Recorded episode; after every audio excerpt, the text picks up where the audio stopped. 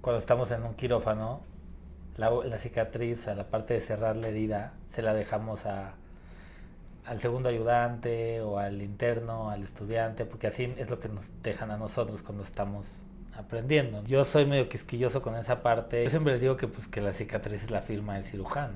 O sea, él puede estar perfectamente operado por dentro, pero si la cicatriz está chueca o queda medio rara, entonces el paciente dice me operaron mal.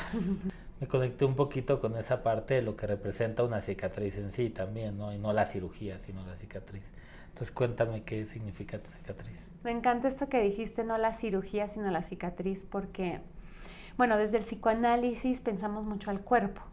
Pues es hermosa porque nos permite hacer todo lo que hacemos. Nos permite bailar, nos permite dar el primer beso y sentir hormiguitas, y nos permite ver los amaneceres, y nos permite cargar a los bebés y agarrarlos a besos y nos permite sentir mucho tipo de placeres y nos hace sufrir mucho cuando se enferma y además nos es muy desconocido.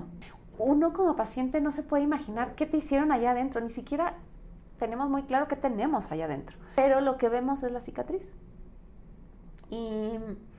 Y, para mí la cicatriz es como el cuerpo, algo maravilloso y algo horroroso. Por un lado quedó como mi corazón, en un primer momento hipersensible, ¿no? O sea, era un pedacito de mi piel que estaba muy, muy sensible. O sea, si yo lo tocaba, pues sentía mucho. Pero además eh, de que mi cuerpo no es perfecto, yo no era consciente de la muerte antes de esto y fue la primera vez que dije, ay, me puedo morir. A la vez, al mismo tiempo, es lo que queda en mí, bueno, no, adentro también queda, pero, pero yo no lo veo. Lo que queda en mí visible de la guerrera que soy, de la lucha que emprendí, de las ganas que le eché, de lo fuerte que fui y, de la victoria, de, haber vencido el cáncer.